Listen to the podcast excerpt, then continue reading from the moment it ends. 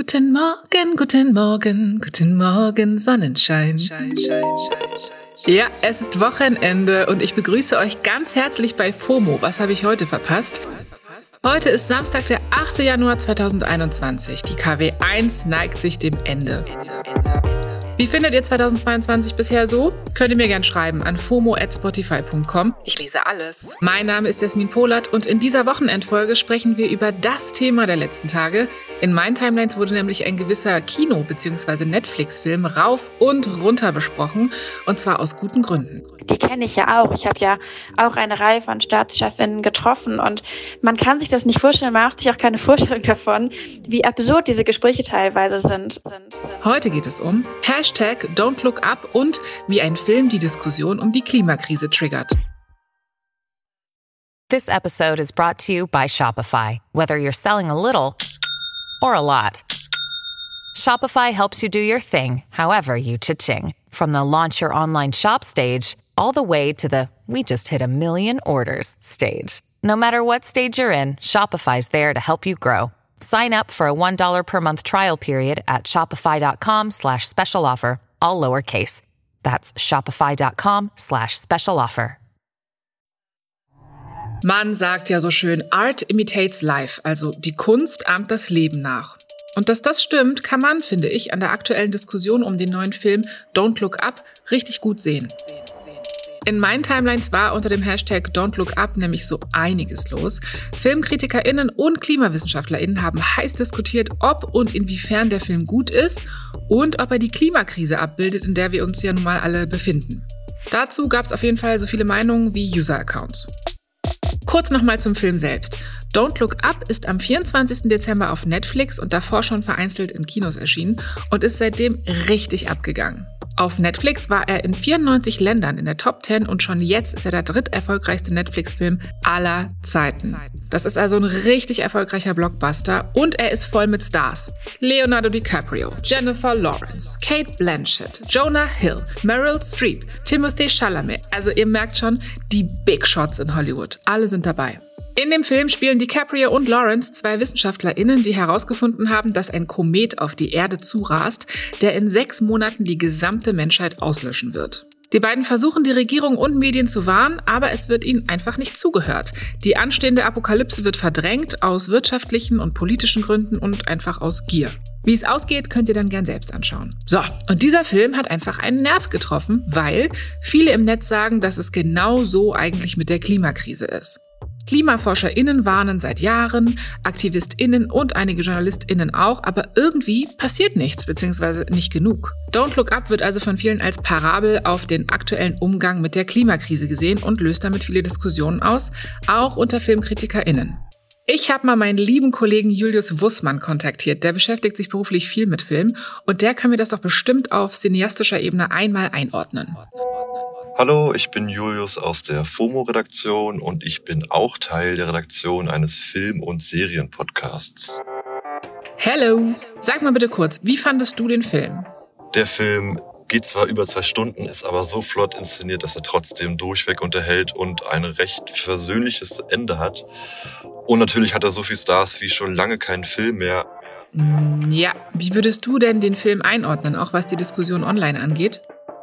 Don't Look Up ist eine Satire auf die Klimakrise oder auch auf die Corona-Pandemie, denn es läuft ja überall gleich ab. Die Wissenschaft warnt, dass was sehr Schlimmes passieren wird, aber so richtig nimmt es halt keiner ernst. Weder Politik noch Wirtschaft oder Social Media. Stattdessen wird die Gefahr einfach verharmlost, hingenommen oder sogar geleugnet. Und das ist auch im Film sehr überzeichnet dargestellt, aber dann teils doch so nah an der Realität, dass aus dem Lachen oft ein nervöses Räuspern wird. Trotz allem ist der Film dann für mich nicht ganz so smart, wie er gerne wäre. Und er scheint auch für ein aufgeklärtes Publikum gemacht zu sein. Äh, auf alle anderen wird er so ein bisschen herabgeschaut. Am Ende für mich dann also doch nur ein, endlich sagt's mal jemand in Filmform, für genau die Leute, die eh schon der Meinung des Films sind. Was ein bisschen schade ist. Danke dir, Julius. Ja, nur for the record, ne? Leo DiCaprio selbst sagt in einem Video auf dem Netflix Twitter-Account, If I were to describe Don't Look Up in a nutshell, it would be an analogy of modern day culture and our inability to hear and listen to uh, scientific truth. Außerdem sagte er, habe er schon länger nach einem Film mit einem Klimasubtext gesucht. Und Leonardo DiCaprio macht sich ja auch schon seit einigen Jahren offscreen für die Umwelt stark und weist immer wieder auf die Klimakrise hin. Also man kann den Zusammenhang des Films mit der aktuellen Klimakrise nicht wirklich leugnen. Aber ich frage mich, wie viel Wahres steckt wirklich im Film und wie nehmen KlimawissenschaftlerInnen den wahr? Das habe ich mal Frau Koröser gefragt. Hallo, mein Name ist Frau Koröser. Ich bin eine der GründerInnen des New Climate Instituts in Berlin. Ich arbeite seit vielen Jahren im Bereich der internationalen Klimapolitik, äh, begleite die Klimaverhandlungen seit vielen Jahren. Als äh, Institut beraten wir Organisationen, äh, Unternehmen, aber vor allem auch Regierungen äh, in Fragen des Klimaschutzes. Wow, also wirklich die perfekte Person, die ich jetzt mal fragen kann. Hast du den Film gesehen und wie fandest du ihn? Sehr unterhaltsam. Äh, vielleicht hat er ein paar Längen hier und da, aber grundsätzlich ja, fand ich ihn unterhaltsam. In beängstigender Weise vielleicht unterhaltsam. Als Satire will der Film ja die Realität überzeichnen, aber letztendlich ist er verstörend äh, realitätsnah. Und insofern in Form und Inhalt äh, finde ich ihn sehr wirkungsvoll und auch zu diesem Zeitpunkt einen sehr wichtigen Film. Ja. Im Film rast ja ein Komet auf die Erde zu. Kann man dieses Bild auch auf die Klimakrise übertragen? Ja, der Komet, der auf die Erde zurast und in, in kürzester Zeit äh, sämtliches Leben äh, vernichtet, ist natürlich nicht eins zu eins mit der Klimakrise äh, vergleichbar. Aber in, in, der, in der Bedrohlichkeit ist es durchaus vergleichbar. Ja, die Klimakrise ist ähnlich existenzbedrohend äh, wie der Komet und auch die Zeitfenster zu handeln sind ähnlich. In dem Film, in dem, mit dem Kometen sind es natürlich nur kurze sechs Monate, die verbleiben, um den Kometen von seiner, von seiner Bahn abzulenken. Äh, aber letztendlich sind die, die etwa zehn Jahre, die wir noch haben, ja, um die globale Transformation auf den äh, Weg zu bringen, sind, äh, ist ein ähnlich kurzes Zeitfenster, das äh, sofortiges und durchgreifendes Handeln erfordert. Ja, und die WissenschaftlerInnen versuchen ja den Film über mehrfach verzweifelt die Menschheit und Regierung zu warnen. Wie ist das? Fühlst du dich manchmal auch so in deiner Arbeit?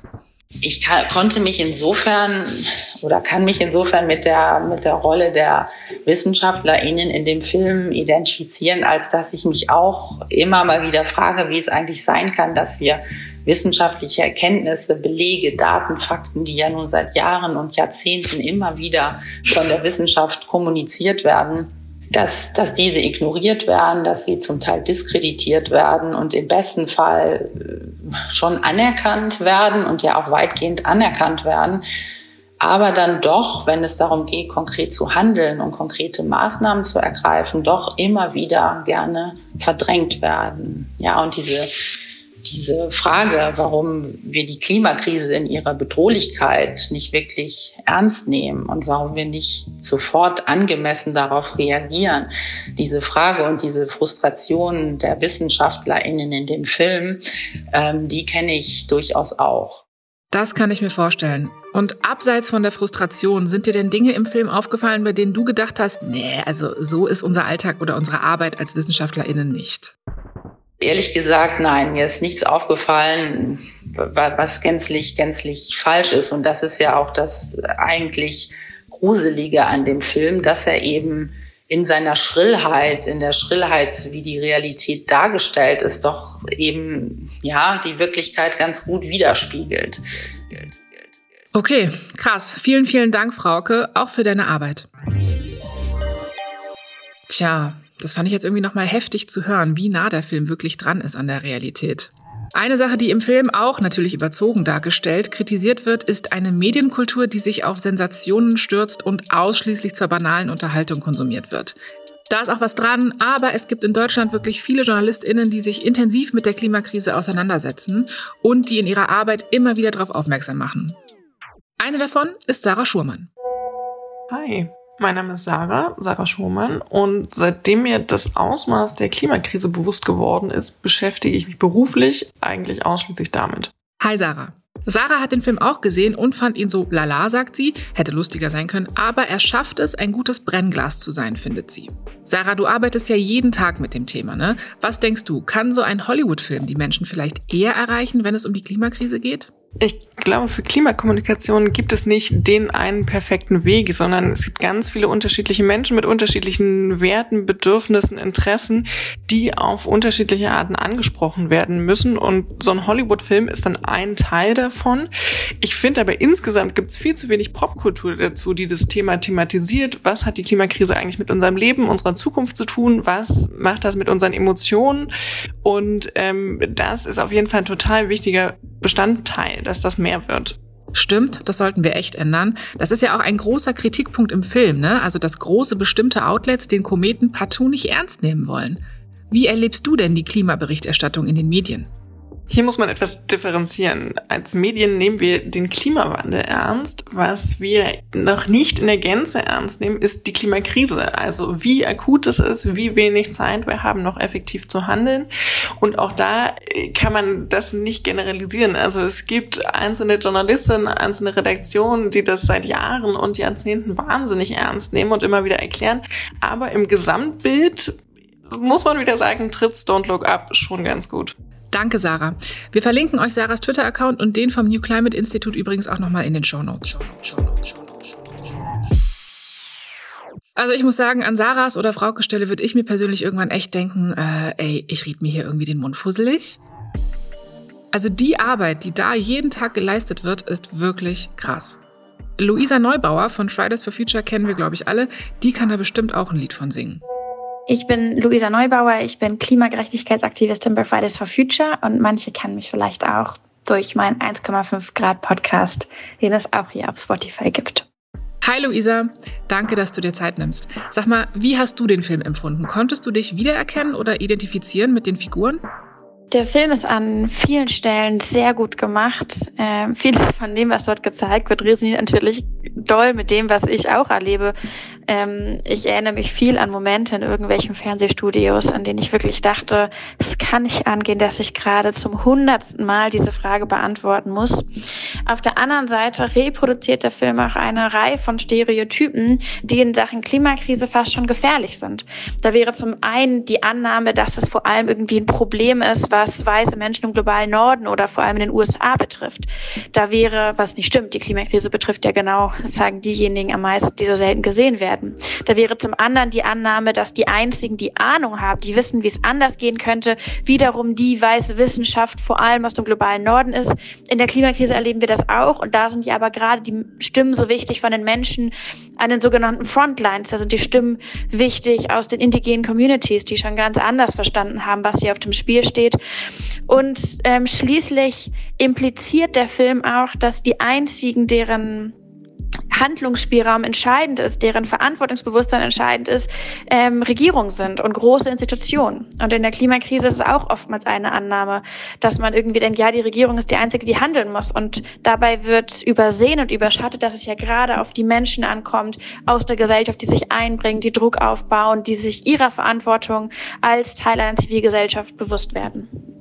Ja, kann ich sehen. Ist dir denn sonst irgendwas aufgefallen? Also gab es in deinen Augen noch weitere Parallelen zwischen Film und Real Life oder auch Dinge, die jetzt gar nicht gepasst haben? Was mich bei diesem Film sehr bewegt hat, ist tatsächlich auch, wie viel dann doch stimmt. Also zum Beispiel diese Gespräche mit Regierungschefinnen und Chefs, die da gezeigt werden, die kenne ich ja auch. Ich habe ja auch eine Reihe von Staatschefinnen getroffen und man kann sich das nicht vorstellen, man macht sich auch keine Vorstellung davon, wie absurd diese Gespräche teilweise sind. Und ähm, auf wie viel Unverständnis man da stößt, auf wie viel Egozentrismus, auf wie viel Selbstverherrlichung, auf wie viel ehrlicherweise Dummheit. Und ähm, da hat dieser Film tatsächlich schon ganz, ganz viele Wahrheiten gezeigt. Und ich frage mich, ob den Leuten das so bewusst ist, dass ähm, dieses Porträt der Regierung leider gar nicht so dermaßen falsch ist. Ja, das ist eine gute Frage. Danke dir sehr, Luisa. Und auch Luisas Twitter-Account findet ihr natürlich in den Show Notes. Okay, also ich kann zusammenfassen. Über den Film an sich kann man streiten, den kann man mögen oder nicht, das ist Geschmackssache. Was man nicht leugnen kann, ist, dass wenn wir von der Klimakrise sprechen, der Film wirklich unangenehm nah an der Realität ist. Auch der Fakt, dass wir ihn konsumieren, ich hier in dieser Sendung darüber spreche und die Zeit trotzdem weiter drängt, bestätigt den Film eigentlich nur. Wir dürfen das nicht vergessen, okay? Hört euch Podcasts zu dem Thema an, zum Beispiel 1,5 Grad von Luisa Neubauer, hört KlimawissenschaftlerInnen und JournalistInnen zu. Sonst imitiert das Leben die Kunst, also Life imitates Art. Und das ist doch irgendwie kein Konzept, nach dem wir streben sollten. Und so ein Ende wie bei Don't Look Up will, glaube ich, auch kein Mensch. Jetzt erstmal danke, dass ihr uns zugehört habt. Das war's für heute mit FOMO und nächste Woche geht's hier weiter auf Spotify. Wenn ihr uns jetzt noch was sagen möchtet, schreibt uns gern und oder folgt uns auf Spotify. FOMO ist eine Produktion von Spotify Studios in Zusammenarbeit mit ACB Stories. Tschüssing, bis bald. Bis bald.